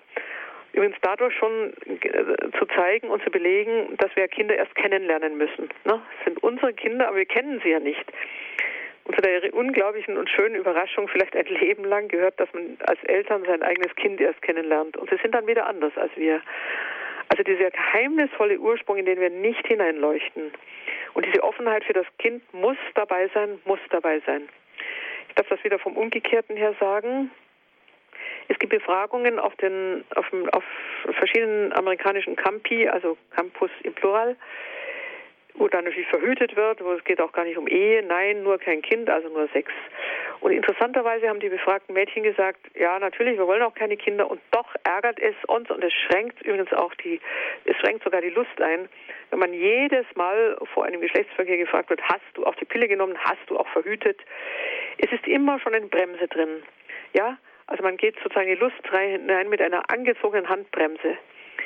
Und äh, beide wollen die Bremse. Aber genau daher rührt übrigens auch ein ganz äh, schöner Teil der Frigidität, der sich dann da auch ausbreitet. Und ich komme nun zu der letzten Überlegung. Ich habe vier Hilfsmittel, vier Planken versprochen, vier Anleitungen, von denen die Kirche in ihrer Weisheit weiß. Nicht nur die Einzahl, für immer du, das dritte war das Kind von dir, ein Kind. Ich weiß wohl, dass es auch Ehen gibt, in das nicht möglich ist und das muss auch nicht in jedem Geschlechtsakt möglich sein. Ich weise nur darauf hin, ähm, in der natürlichen Empfängnisregelung gibt es ja die Möglichkeiten, natürliche Phasen der Nichtempfängnis äh, auszugrenzen von denen, in denen die Empfängnis da ist. Ähm, aber auf jeden Fall ist es nicht so, dass in jedem Geschlechtsakt ein Kind erzeugt werden muss. Bitte nicht. Ja, das ist also eine Vorstellung, die auch die Kirche überhaupt nicht vertritt. Nein, aber die Offenheit für das Kind, die Freude über das Kind, die Freude auf das Kind. Und das vierte, weil alles das natürlich unter den Grenzen unserer menschlichen Natur auch noch einmal beschädigt werden kann. In der Krankheit können wir nichts dazu, aber auch in dem Missmut, im Ärger, den wir empfinden, in der schwankenden Gefühlslage, die wir ja haben, in der Ungleichmäßigkeit unseres Temperaments, im Zusammenstimmen oder Zusammenklingen doch so zwei unterschiedlicher Personen, Mann und Frau, ähm, kann ja sich ein Ton einschleichen, der nicht mehr gut ist, also mit anderen Worten Bedrohungen von allen Gefahren. Erinnern Sie sich daran, dass ich gesagt habe, wie sehr, ähm, wenn in der obersten Kaste, den Brahmanen in Indien, eine Ehe eingegangen wird, wie sehr man da auch die Dämonen beschwört, damit das Böse nicht kommt, weil man weiß, dass es natürlich immer eine Ferse findet, durch die es ein, nicht eine Ferse, die Achillesferse, aber durch eine Lücke sich einschleichen kann. Ähm, und wie sehr man darüber beten muss, dass das auch gelingt. Gut. Wir sind keine Engel, wir sind ganz fehlbare Wesen, leider, leider. Und in dem Sinne gehört nun ein viertes hinzu, und das finde ich das Wunderbare. Das vierte, mit dem die Kirche hilft, sie stellt alle diese großen Dinge, die wir einander geloben, versprechen, in den Raum des Sakramentes. Ich habe schon zu Eingang vom Raum des Heiligen gesprochen. Das habe ich ganz wörtlich gemeint und vielleicht verstehen wir jetzt, was das Sakrament bedeutet. Wir haben sieben Sakramente in der katholischen Kirche. Wir nehmen auch an, dass protestantische Hörer zuhören und ähm, wir wissen, dass bei Luther die Ehe nicht äh, zu den Sakramenten gehört. Aber ich darf immerhin hinzufügen, dass bei Luther die Taufe so groß gedacht wird. Also natürlich auch, selbstverständlich auch im katholischen Raum, nicht minder im orthodoxen. Bei Luther aber meint die Taufe dann sozusagen das Ursakrament, in dem alle anderen Vollzüge des Christen eingebettet sind. Deswegen wage ich, nicht wage, sondern ich darf das sagen, auch der eheliche Vollzug denke ich auch bei den protestantischen Christen, ist etwas, was nicht ein privates Abkommen bedeutet, sondern im, das meine ich jetzt wirklich im Blick auf das Urchristentum, die Ehe ist eingebettet in ein Sakrament, das halt Gott selbst stärkt, festigt, glättet, ähm, macht wieder heil das, was sich zwischen den beiden Menschen als beschädigt oder als zerbrochen entwickelt. Und in dem Sinne sollen wir gerade in der Ehe nicht nur auf die eigene Kraft vertrauen. Die ist endlich, ja, wem erzählen wir das? Das wissen wir alle von uns selber. Sie ist gefährdet, sie ist brüchig. Und zwar nicht nur am anderen, weil der andere versagt, sondern nein, nein, ganz, ganz beschämend immer wieder, weil wir versagen, ganz klar, rechthaberisch, ja, ganz klar. Wir verlangen vom anderen etwas, was er nicht leisten kann und so weiter. Aber wunderbare, der wunderbare Gedanke, dass Gott selber der Halt in unserem brüchigen Dasein ist. Und wir können sagen, er ist das Dach über unserem Haus und wenn die Mauern ähm, einfallen oder zu stürzen drohen oder Steine herausbrechen, das Dach stützt ja, hält die Mauern immer noch aufrecht. Wir können aber auch sagen, Gott ist der Boden unter unseren Wänden. Wir können auch sagen, er ist sowohl das Dach wie der Boden. Das heißt, er ist die tragende Konstruktion. Und übrigens, wir wissen sogar statistisch, wobei ich nicht statistisch gläubig bin, aber Ehepaare, die zusammen beten, Tischgebet, Abendgebet, Morgengebet, hier werden die Ehen sehr viel seltener geschieden und sie schlingern auch nicht so ins Unglück hinein, einfach weil noch ein Dritter da ist. Wir wissen ja, dass es ist ein stabiles oder nein, ich sag's nochmal, es ist unstabil, wenn wir uns nur zwischen zwei Polen bewegen. Wenn ein dritter aus, Punkt außerhalb ist, dann wird die Instabilität dieser beiden Punkte an diesem dritten Punkt abgefangen. Das ist ein rein physikalisches Gesetz schon. Wir können das auch religiös formulieren. Wo Gott im Spiel, im Hin- und Herspiel, im, ja, im Hin und Wider dieser beiden äh, Eheleute dabei ist, ist noch ein, ein Oben, ein, ein wunderbar übergeordneter ja, Punkt, nein, nicht ein Punkt, eine Person, ein Firmament, an dem das Ganze noch einmal zur Ruhe und zum Ausgewogensein kommen kann. Jetzt bin ich bei meinem letzten Gedanken und möchte schließen. Ich habe vorhin schon gesagt, die mystische Bedeutung der Ehe im Christentum liegt auch darin begründet, jetzt nochmal vertieft, dass Gott selber die Liebe ist. Und hier möchte ich meinen Gedanken eigentlich runden. Ähm, ich hoffe, dass es gelingt, weil wir natürlich in die unglaublichen äh, ja, Geheimnisse des Christentums nun rühren. Und wer könnte sagen, dass er da zu Hause ist? Aber wir wissen nicht aus Erfahrung, sondern einfach hin, weil die Kirche uns diesen Schatz, diese Schatztruhe immer wieder öffnet. Gott in drei Personen ist ein Hin- und Herfluten, ein Locken und sich immer wieder anziehen der Liebenden. Äh, die Mystik hat das gesagt, Meister Eckhart hat ein solches schönes Wortspiel, wo er sagt, dass der Vater den Sohn anlockt und der Sohn denn äh, diese Lockung zurückgibt und das sei dann auch wieder der Heilige Geist. Ich möchte mit einem Gedanken enden, äh, der uns sicher im Unterbewusstsein geläufig ist, aber immer wieder ausgesprochen werden soll. Dass Gott in sich selber Anziehung, unerhörte Freude aneinander, unerhörte Fruchtbarkeit ist. Wir sind ja auch Bild seiner eigenen Fruchtbarkeit. Und Papst Johannes Paul hat ja ähm, auch in seiner großen Enzyklika Mulierens Dignitatem über die Würde der Frau betont, dass zur Erschaffung des Menschen auch eine Ähnlichkeit mit der göttlichen Gemeinschaft gehört. Das heißt, das unglaubliche innere Spiel zwischen Vater und Sohn durch den Heiligen Geist heißt Communio. Aber dasjenige, was nun zwischen Mann und Frau als Liebe spielt, ist nun auch Communio. Und es ist eigentlich die Communio mit dem dreieinigen Gott. Also wir sind nicht nur zu zweit miteinander beschäftigt. Das ist ja auch das, was die anderen Religionen auf einer anderen Ebene wissen. Viel bildlicher und auch in manchen Sinnen einfach auch viel einfacher ausgedrückt.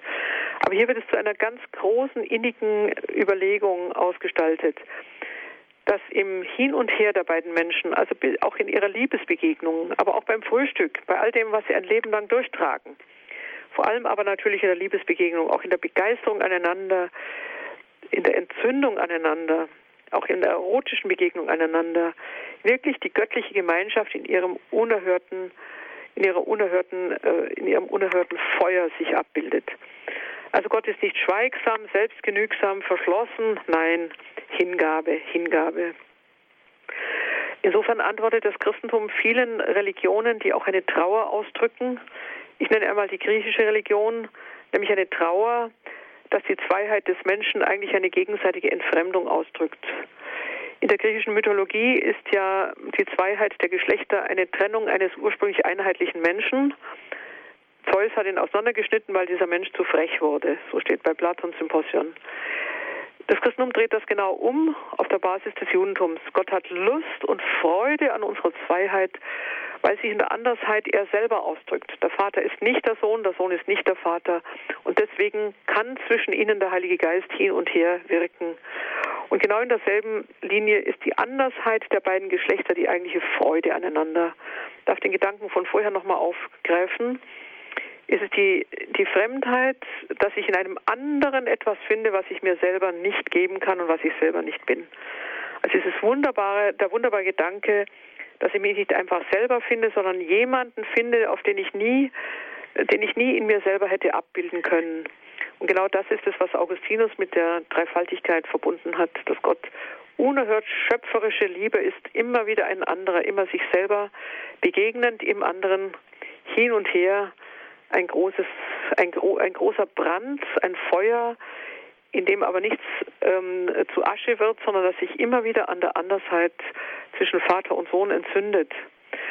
Ich möchte gerne mit einem Gedicht enden, das Sie vermutlich alle nicht kennen. Viele von Ihnen wissen, dass es einen großen Vater der, der abendländischen Mystik gibt. Es ist der Zisterzienser Bernhard von Clairvaux, übrigens ein ganz großer Mystiker der Liebe. Er hatte nun einen Schüler, Wilhelm von Saint-Thierry, 12. Jahrhundert, und dieser Text ist zauberhaft schön. Damit kann man sehen, dass die Liebe äh, tatsächlich etwas ist, was in die große mystische Tiefe hineinführt und dass die Ehe nicht etwas ist, was eigentlich nur ein bürgerlicher Akt ist. Nein, es ist ein Akt, der die ganze, das ganze Universum mit einschließt. Aber das Universum im Sinne eines mystischen äh, Liebesdramas. Ich lese das einmal vor, Wilhelm von Saint-Thierry. O Liebe. Entschuldigung, ich darf nochmal sagen, es ist ursprünglich selbstverständlich ein, ein lateinischer Text und heißt dann einfach Amor. O Liebe, von der jede Liebe ihren Namen hat, auch die leibliche, sogar die entartete Liebe. Heilige und heiligmachende Liebe, rein und reinigend, Leben schenkendes Leben. Öffne uns dein heiliges Lied, enthülle das Geheimnis deines Kusses und den tiefen Sinn deines Geflüsters, mit dem du im Herzen deiner Söhne bezaubernd von deiner Kraft und der seligen Freude an dir singst. Soweit hat Wilhelm von Thierry gesprochen und ich setze meinen letzten Satz dazu. Man kann der gegenwärtigen Kultur, ihrer Verwirrung in alle möglichen äh, banalen Formen von Liebe, in ihre Polyamorie, die ja gar keine Liebe mehr ist, in ihre Sehnsucht nach einer Gleichheit unter Gleichen, die ja in Wirklichkeit nur sich selber sucht. Und die das Abenteuer des Fremden und anderen äh, versucht nicht zu, zu leben. Auch in ihre Verweigerung des Kindes. Man kann dieser gegenwärtigen Kultur mit allen ihren vielen ja, Wegen nur wünschen, von ferne den Saum dieser göttlich-erotischen Erfahrung zu berühren. Dass die Liebe etwas ist, was uns herausfordert zu einem Du für immer, zu einer Fruchtbarkeit im Vertrauen auf den Raum des Heiligen, in dem wir unsere Zerbrechlichkeit stützen können. Ich danke jetzt sehr für Ihr Zuhören und wünsche, dass Sie den roten Faden haben entdecken können.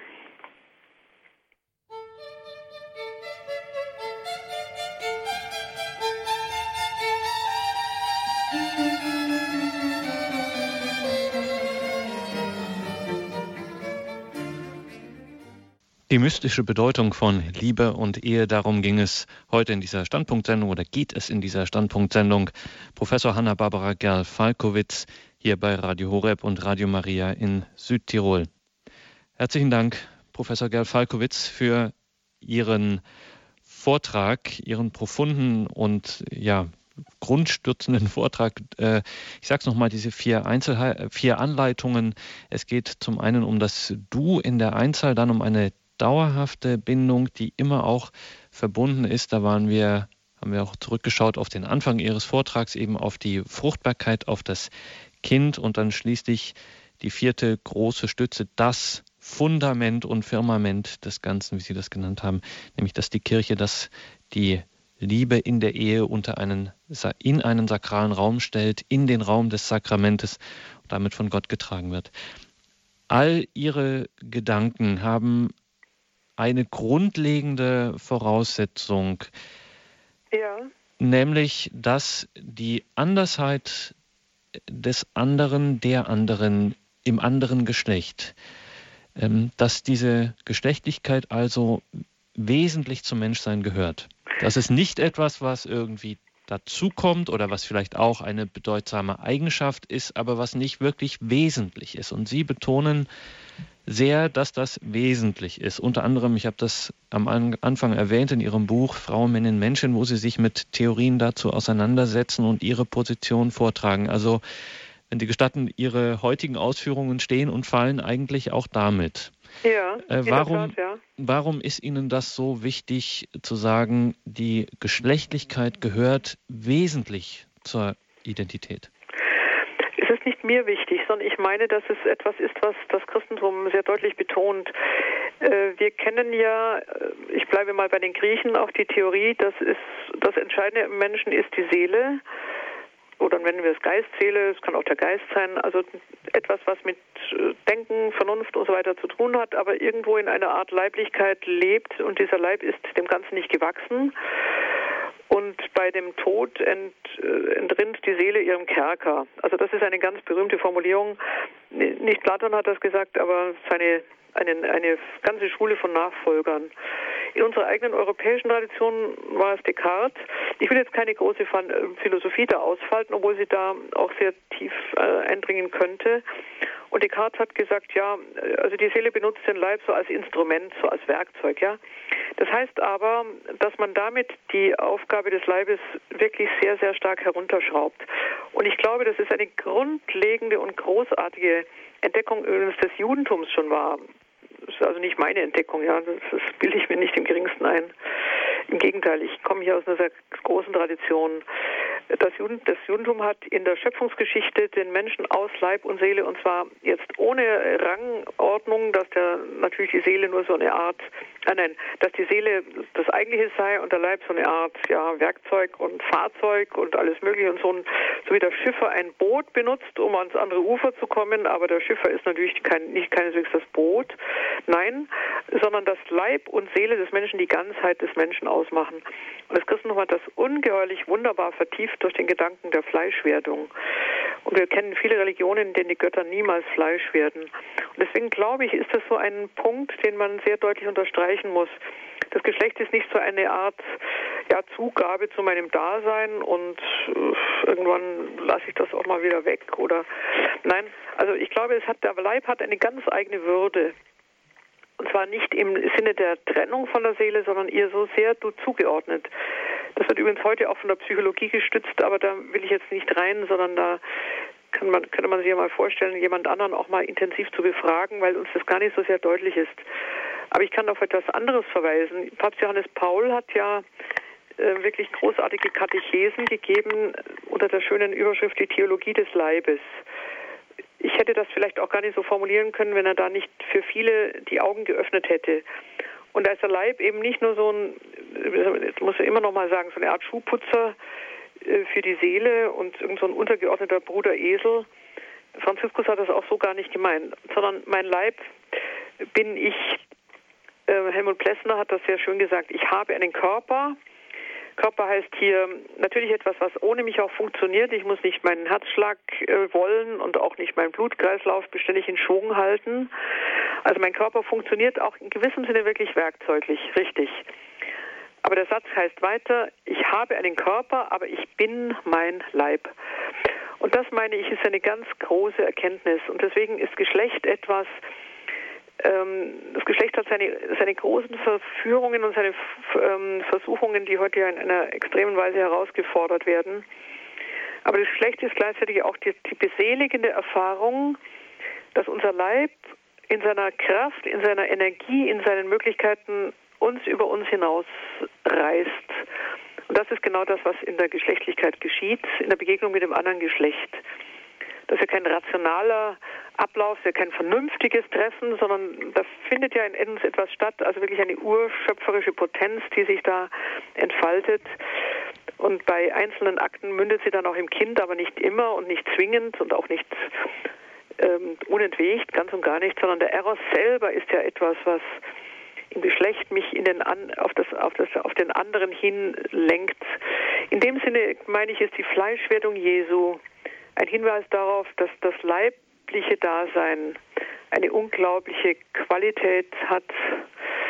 Und es gibt viele Irrwege und Irrlehren und auch viele unentwickelte Traditionen bis in die Philosophie hinein, die den Leib so zum Körper herunter dividieren.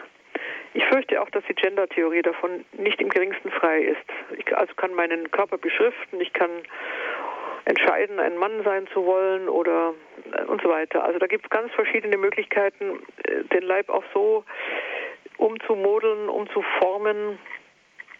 Ich spreche jetzt nicht von den auch krankheitlichen Formen. Es gibt eine ganz große Tragik. In jeder Gesellschaft gibt es Intersexe, das heißt Kinder, die nicht mit einem definierten Geschlecht geboren werden. Das ist allerdings eine sehr kleine Gruppe. Es ist eine Stelle, Stelle hinter 0, 0,2 oder 0,4 Prozent. Das ist ein ganz großes und schweres Schicksal, kann es mal möglicherweise operativ behandeln. Aber normalerweise ist Geschlecht das, was zu meiner Identität gehört. Wir haben eine Anruferin in der Leitung, Frau Amnick aus Augsburg. Jetzt sind Sie dran. Grüße Gott. Hallo. Ja, grüß Gott.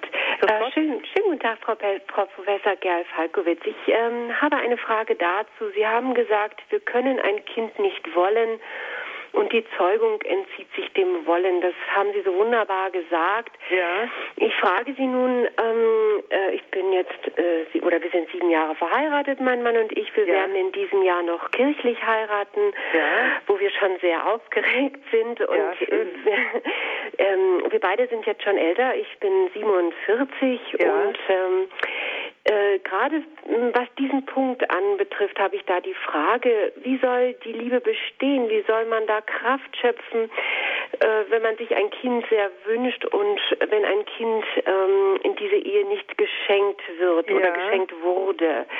Wie soll man damit umgehen? Ich kann äh, nicht aus, ich kann jetzt nicht autoritativ aber äh, antworten, verstehen Sie, weil ich jetzt Ihnen, ich kenne Sie nicht und ich möchte auch nicht äh, so klingen, als würde ich das alles äh, wissen und wollen und so. Ja, ich darf nur aus einer Erfahrung heraus antworten und aus dem, was die Kirche meine ich schon auch weiß.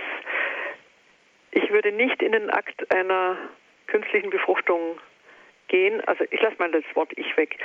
Die Kirche wünscht es nicht und empfiehlt es nicht und ähm, ich glaube, sie hat Gründe dazu.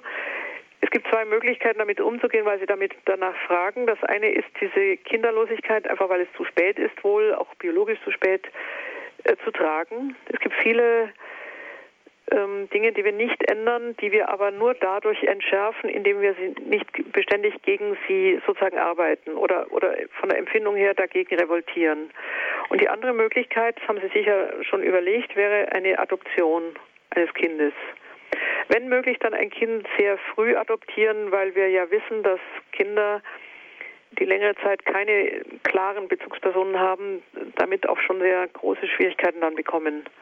Wären Sie mit der Antwort zufrieden? Ähm, das ist sicherlich eine Antwort, die sehr häufig gegeben wird. Insofern ist sie für mich nicht neu. Ja. Ich möchte nochmal äh, auf diesen Punkt hinaus, wo Sie sagen, äh, die Zeugung entzieht sich unserem Wollen. Aha, so. Das, das finde ich so ganz spannend, was Sie gesagt haben. Äh, wie meinen Sie das? Weil wir können ja die Zeugung nicht wollen, aber sie, sie ist ja Geschenk der Ehe oder kann Geschenk Ja. der Ehe sein.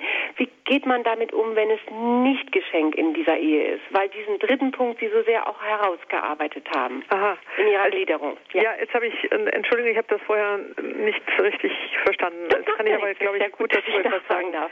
Ja. Also entzieht sich unserem Wollen heißt, es gibt einen, es gibt einen sehr hellen Willen, mit dem wir sehr definitiv etwas einleiten. Ja? Ja. Und das, glaube ich, ist gerade im ehelichen Akt oder überhaupt im Liebesakt nicht der Fall, äh, sondern das, der Vorgang selber, ähnlich übrigens wie das Sterben.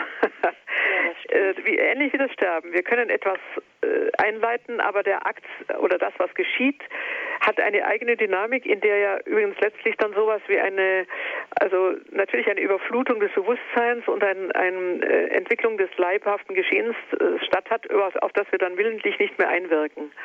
Ich kann es nochmal anders sagen, man kann sich ein Kind wünschen und sagen natürlich selbstverständlich, heute wäre es eine Möglichkeit oder morgen ist noch eine Möglichkeit. Insofern leiten wir dann sowas ein. Aber ob das dann geschieht und ob sozusagen bis in die letzte in die, in die letzte Entfaltung des Geschehens hinein dann unser Wille dann noch führend ist, das glaube ich können wir nicht sagen. Und selbst wenn wir es wollen, könnten wir auch in diesem Akt kein Kind herstellen, ja? Ja. Und das sind das ist das, was ich gemeint habe. Ja. Jetzt wenn Sie äh, Ihren Mann lieben, wovon man ausgehen kann, oder überhaupt sich zwei Menschen lieben.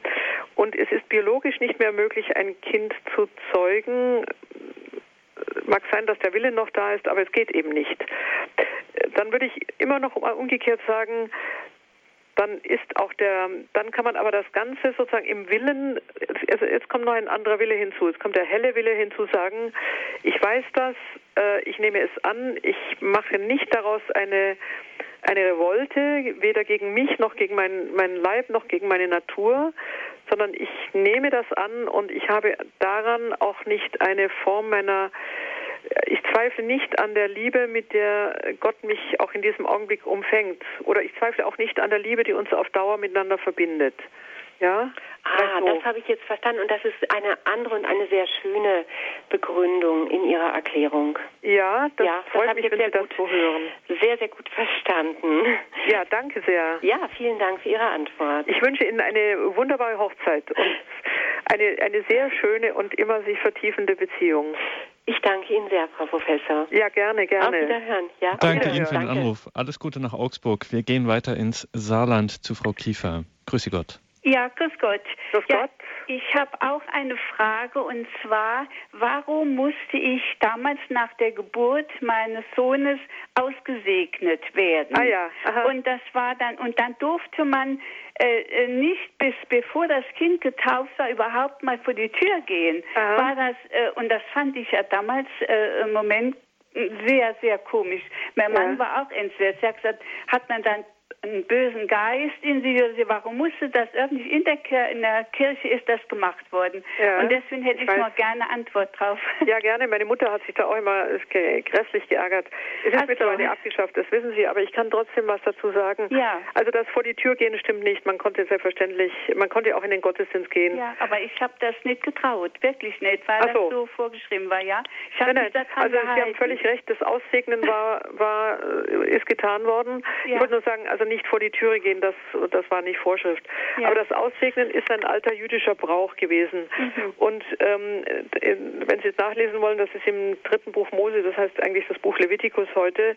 Ja. Dort hat man alle Vorgänge, die körperlicher Natur waren, übrigens sowohl bei der Frau als auch beim Mann, auch Samenerguss in der Nacht beim Mann unfreiwillig, also Mhm. jetzt, äh, wenn er geschlafen hat, hat man als Verunreinigung empfunden. Das Ach liegt noch in einer ganz alten Wurzel begründet. Das ist im Grunde genommen nicht Offenbarungsgehalt, sondern wahrscheinlich einfach ein Überkommensein aus anderen Kulturen. Wir kennen das auch an anderen Kulturen. Oder Menstruation bei der Frau. Also alles, was sozusagen aus dem Körper herauskommt, aber dem Willen des Menschen nicht entspricht, Aha. macht ihn unrein. Jetzt kann man sagen, ja, die hätten sich ja da aber gleich denken können, dass das ähm, sozusagen eine andere, eine andere Weihe dann erhalten kann. Also im Judentum ist das nicht überwunden worden. Mhm. Es gehört eher zu den Magi also zu den randständigen Dingen. Und ähm, ich glaube, im, also es ist richtig, dass das jetzt nicht mehr stattfindet. Man könnte aber damit was anderes verbinden, dann hätte ich, würde ich dann einen anderen Sinn drin sehen, nämlich Mutter und Kind zu segnen. Einfach Mhm, aus. mhm. Ja, Das kann ja auch sein im, äh, im Vollzug der Taufe. Also nicht aussegnen im Sinne von Dämonen vertreiben oder Unreinheit beseitigen. Nein, sondern segnen. Das wäre ein wunderbarer Gedanke. Ja, ich muss sagen, ich bin heute 74 Jahre alt, Ja. aber das hat mich immer wieder beschäftigt. Da Ja. habe ich mal über nachgedacht und weil jetzt gerade die Sendung habe ich gedacht, na ja, mein, mein Mann konnte das auch nicht verstehen und Ja. ich war sehr ängstlich, sehr ängstlich. Äh, ich bin äh, sehr ängstlich auch katholisch erzogen worden und da habe ich das alles genau befolgt, obwohl es, äh, obwohl ich da sehr äh, trotzdem unglücklich drüber war. Aber gut, es, äh, ich habe es verstanden, Frau Professor. aber wissen Sie, äh, machen Sie sich jetzt da keinen Kummer damit. Ja, gut. ich denke immer, Menschen, die sehr genau sind, Mhm, erhalten dafür mhm. auch wieder einen Lohn, ja? Also Ja, den ja, verteile gut. ich nicht, da, wird, da werden Sie schon noch was vorfinden in der himmlischen Scheuer. Ja, also ich möchte mich dann so bedanken für die antwort. Ist alles Ja, prima. gerne. Danke sehr. Aber ja. machen Sie sich da keinen Kummer. Ich sag nochmal, vielleicht Ja. bringen Sie ein besonders schönes Bonbon äh, dafür. Es kann ja Gut. noch mal sein. ja. Schön. Ja, schön, danke Alles Gute sehr. wünsche ich Ihnen, gerne. Ja. Dankeschön, alles Gute ins Saarland. Wir gehen weiter nach Österreich. Dort hat uns ein Hörer erreicht. Grüße Gott. Ja, guten Abend. Guten Abend. Schönen guten Abend, ja. Ähm, Sie haben in Ihrem Vortrag und im Gespräch jetzt äh, oft das Wort Leib verwendet und Ja. auch das Wort Seele einige Male. Könnten Sie mal sagen, was versteht man unter Seele eben aus psychologischer Sicht und zweitens, was versteht man unter Seele aus religiöser Sicht? Das ja, gerne. Ja. Mache ich gerne, danke. Darf ich trotzdem zum Thema Leib was sagen? Ähm, wir haben im Deutschen zwei wunderbare Wörter, nämlich Leib und Körper. Damit kann man gleich was äh, Großartiges unterscheiden. Die romanischen Sprachen haben ja nur Körper, ne, vom Korpus. Und Körper kann alles sein. Die Flasche hat, die Flasche ist ein Körper, der Tisch ist ein Körper, ein Tier hat einen Körper. Körper ist ein ganz neutrales Wort und meint eher sowas, ähm, also wissen Sie, das ist das äh, biologisch-mechanische, also eher stärker das biologische Dasein, das ich natürlich auch habe. Ja, der Leib hängt im Deutschen mit Leben und Liebe zusammen. Das finde ich unglaublich schön. Also Leib ist ähm, ist das, was was ich immer was immer schon lebendig ist. Ja. Also Ja. es gibt keinen leblosen Leib. Das kann man eigentlich nicht sagen. Das ist ein Widerspruch. Der Leib ist immer schon belebt. Aber jetzt komme ich zu Ihrer schönen Frage. Die finde ich, danke, das ist gut gefragt. Ähm, in älteren Sprachen, ich fange immer gerne mit der Sprache an, das haben Sie gerade gemerkt. Seele ist eigentlich in den alten Sprachen, ob das Ägypten ist, ob das Griechenland ist, dort heißt es Psyche, dasselbe Wort wie Leben. Im, in der Seele ist, sehen wir das Lebensprinzip in unserem Leibe. Deswegen kann ich übrigens die Seele vom Leib nicht trennen, es sei denn durch den Tod. Ja. Es ist eigentlich das Lebendige. Und jetzt komme ich zu der Ihrer Frage, dass die psychologische Seele, die wir jetzt kennen, die wir übrigens erst seit ähm, eigentlich seit dem 19. Jahrhundert so unterscheiden, ist der, also das, was wir jetzt Psyche nennen und was die Psychologie behandelt, ist der Teil in uns, der stärker noch an den Körper gebunden ist, also an den eigentlich biologischen Ablauf. Also Psyche ist das, ähm, seit Sigmund Freud, ohne dass er in allem recht hat, von dem wir wissen, dass er ganz bestimmten Gesetzen gehorcht. Also wenn mich jemand äh, beleidigt, reagiere ich seelisch mit Verletzung.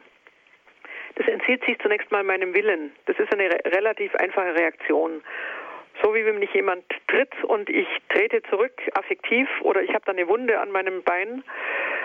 Äh, Psyche ist etwas, was wir stärker unter naturgesetzlichen Verursachungen betrachten. Also Kinder sind bei ihrer früh, in ihrer frühen Jugend vernachlässigt worden, dann werden sie aggressiv, ja, so. Also bestimmte Zusammenhänge, die wir ursächlich verstehen und deswegen können wir ursächlich heilend damit umgehen, jedenfalls bis zu einem gewissen Grad. Ja. Jetzt ist die Seele religiös gesehen ein größerer Bereich. Die Seele gehört im religiösen Raum, jetzt mache ich eine Spannung auf, äh, zu dem, zu dem, was im Menschen über sich hinausgreift. Wenn ich in der Liebe einem Menschen begegne, gehe ich ja aus mir heraus. Übrigens schon in der Ekstase gehe ich aus mir heraus. Also die Seele heißt das Vermögen im Menschen, das sich übersteigt. Ich weiß nicht, ob Sie mitkommen können. Ja, also nicht, was meinen Sie mit Sie nicht, nicht, weil ich Sie für dumm halte, sondern weil das ein bisschen anders ausgedrückt ist, als man es normalerweise macht. Und die Seele jetzt im religiösen Sinne heißt das, was sich übersteigt auf Gott hin. Ja. Wonach ja viele Menschen einen enormen Hunger haben, aber nicht gut artikulieren können, also nicht gut ausdrücken können. Dann nimmt man Drogen oder, oder isst Schokolade maßlos oder besäuft sich, weil man, weil man das nicht weiß, wohin man eigentlich seine Sehnsucht richtet, ja. Also die Seele ist das in mir, was lebendig ist und was aber anderes Leben sucht, auf anderes Leben hin sich übersteigt auf den lebendigen Gott, auf den lebendigen Menschen. Übrigens auch Seele in uns, man gehen wir mal eine kleine, ähm, ein Stock weit tiefer, was wir in der Schönheit der Welt sehnsüchtig erwarten und sehnsüchtig auch suchen. Also die Seele ist das, was sich übersteigt, was aus sich herausgeht. Mhm, sozusagen die Verbindung mit Gott auch irgendwie. Ja, ja, ganz, ganz sicher, ja. Wobei die Seele bitte den Leib dann mitnimmt, ja.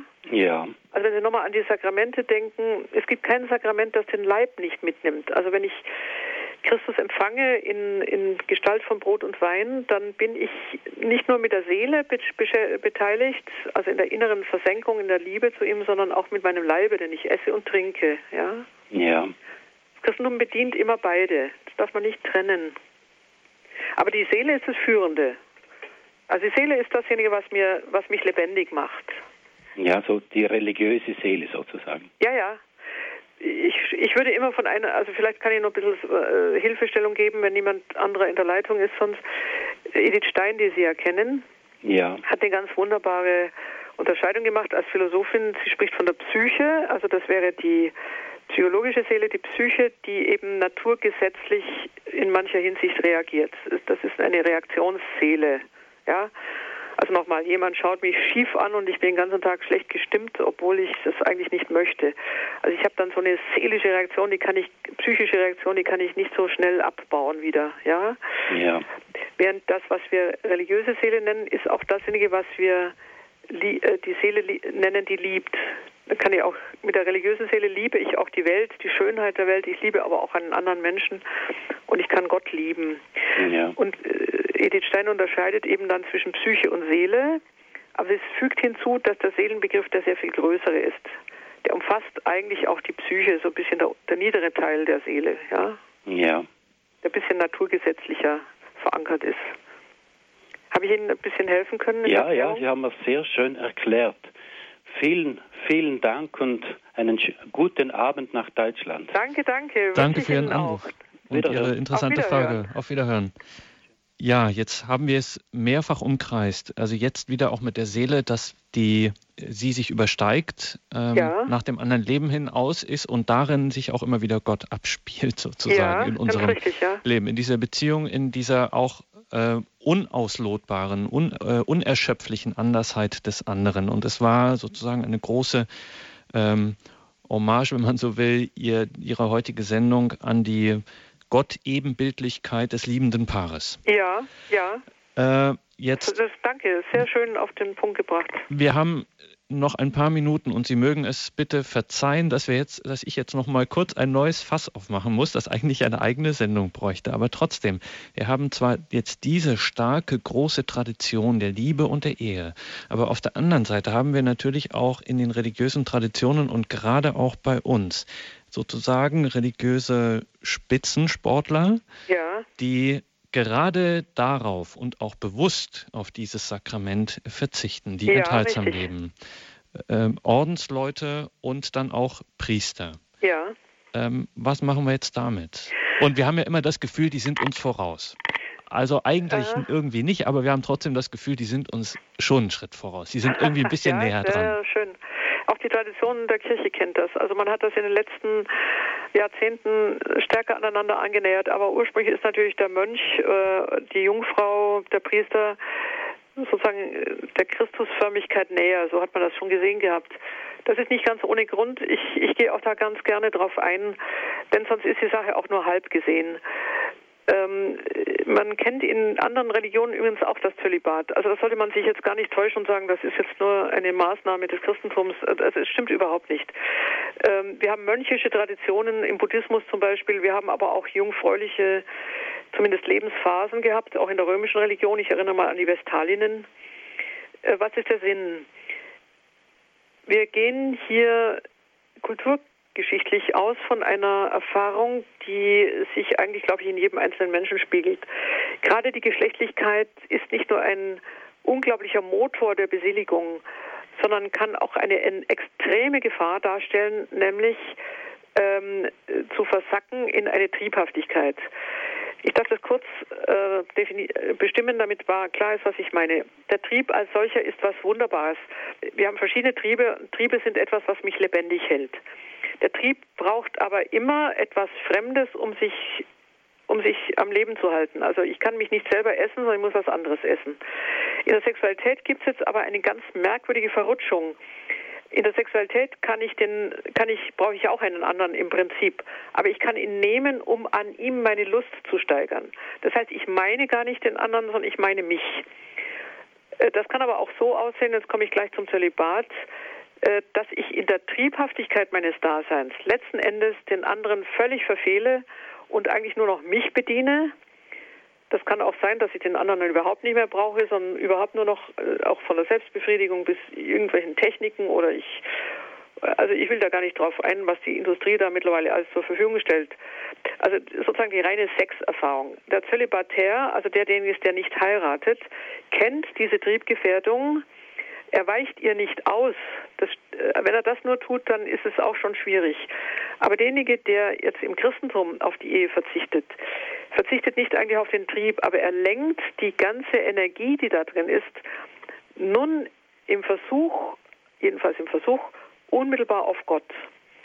Und die Begründung darf ich jetzt mal geben, damit, jedenfalls christlich darf ich die geben die ist nicht, um den Trieb in seiner Gefährdung äh, in den Griff zu bekommen. Das machen nämlich viele andere Religionen. Der Buddhismus versucht ja gerade hier nochmal äh, die Triebwelt zu zähmen und äh, sozusagen wirklich zu, zu in die Hand zu bekommen. Im Christentum ist es aber so, dass sich der, diese Bändigung und diese eigentlich in einer Selbstübersteigung auf Christus selber richtet. Denn wir wissen, dass Christus nicht geheiratet hat und es gibt eine Form des Lebens, in der man Christus so liebt, dass man versucht, seinen Lebensstil oder seine Lebensart unmittelbar nachzuahmen. Also arm, gehorsam und keusch, das sind ja diese großen Ratschläge des Evangeliums. Und in dem Sinne ist der Christ, die Christin, die auf das Geschlecht verzichtet, nicht also im, im guten Sinne, im wirklich guten Sinne, nicht nur jemand, der hier äh, unterdrückend gegen sich selber vorgeht, nein, also einer ganz großen Liebe heraus Christus nachfolgt, also Christus liebt. Und zwar so unmittelbar, dass man eigentlich das Leben Christi nachbaut, also seine Art zu leben. Und ich möchte das mit einem Wort unterstreichen, das ist auch Wort Johannes Paul, der gesagt hat, dass auch die Ehe etwas ist, was dann nur gelingen kann. Es muss ich, es muss ich jetzt richtig ausdrücken, damit nicht alles vorherige durchgestrichen ist. Aber auch in der Ehe wird man arm, keusch und gehorsam. Das fand ich einen großartigen Gedanken. Er hat ihn eigentlich auf Paulus zurückgeführt. Und zwar gerade, weil die Ehe letzten Endes auch ein Hören müssen auf den anderen ist, also Gehorsam, übrigens von beiden Seiten natürlich.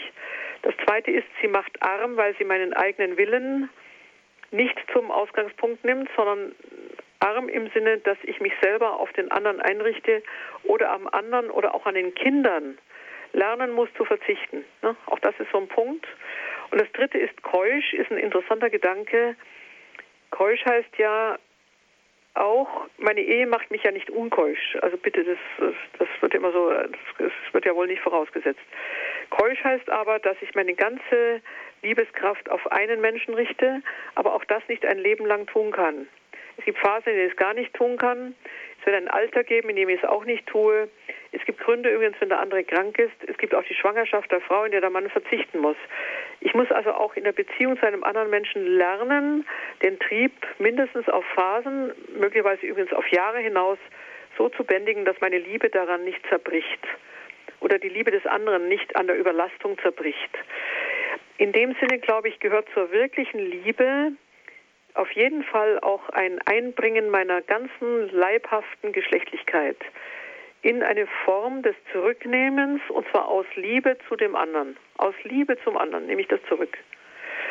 Und der nicht verheiratete, der Mönch, die, also Mönch nehme ich jetzt für Frau wie Mann hinzu, also das mönchische Dasein, ist der Versuch, diese, diese Selbstbezogenheit, die er auch im Geschlecht nimmt, äh, die im Geschlecht liegt, also mich selber zu steigern, mich selber da auszuleben, im Blick auf den anderen, im Blick auf den anderen so zurückzunehmen, dass ich wirklich meine ganze, meine ganze Energie nur noch auf den anderen richte. Und da kommen dann übrigens auch, wenn man in die Mystik sich vertieft, Erfahrungen, die der großen Erotik äh, sich nähern. Die kann ich nicht ausschreiben, das weiß ich nicht, aber wenn man Bernhard liest, wenn man oder Theresa liest, Theresa hat eine Liebeserfahrung, die also bis ins Leibliche hineingeht, dann kommt gerade in diesem unglaublichen äh, sich konzentrieren auf den anderen offensichtlich doch eine erotische Erfahrung zurück, die, die gewaltig ist. Jetzt kann man sagen, das ist wenigen passiert. Ich wäre da gar nicht so einschränkend. Ich glaube, dass es Höhepunkte einer Beziehung gibt, die gar nicht sich im Leiblichen manifestiert, die aber in eine Tiefe der Empfindung hineinführt, eine Tiefe der, des, des Glückes hineinführt. Wir müssen das einfach so abnehmen. Und dazu gibt es auch eine ganze Reihe äh, großer Zeugnisse. Die mystische Bedeutung von Liebe und Ehe, das war das Thema heute in der Standpunktsendung mit Hanna-Barbara Gerl-Falkowitz. 90 spannende Minuten. Wir sind mit unserer Sendezeit leider am Ende. Danke, Frau Professorin, dass Sie sich die Zeit genommen haben. Danke für diese Sendung. Es hat mir Freude gemacht und ich danke für Ihr geduldiges Zuhören. Vielen Dank, alles Gute, einen schönen Abend. Gelingen Ihrer Beziehungen, ja. Danke auch Ihnen, liebe Hörerinnen und Hörer, dass Sie hier mit dabei waren, dass Sie sich hier in der Sendung mit eingebracht haben. Zwei Buchempfehlungen noch ganz wichtig seien Ihnen ans Herz gelegt. Zum einen das Buch von Hanna-Barbara Gerl-Falkowitz, Freundinnen, christliche Frauen aus zwei Jahrtausenden. Ein spannendes Buch mit Lebensbildern, mit Eindrücken, Freundinnen, christliche Frauen aus zwei Jahrtausenden und dann, wir hatten es in der Sendung erwähnt, das Buch Frau, Männin, Menschin zwischen Feminismus und Gender erschienen im Jahr 2009. Ich wünsche Ihnen allen einen gesegneten Abend und eine behütete Nacht. Ihr Gregor Dornis.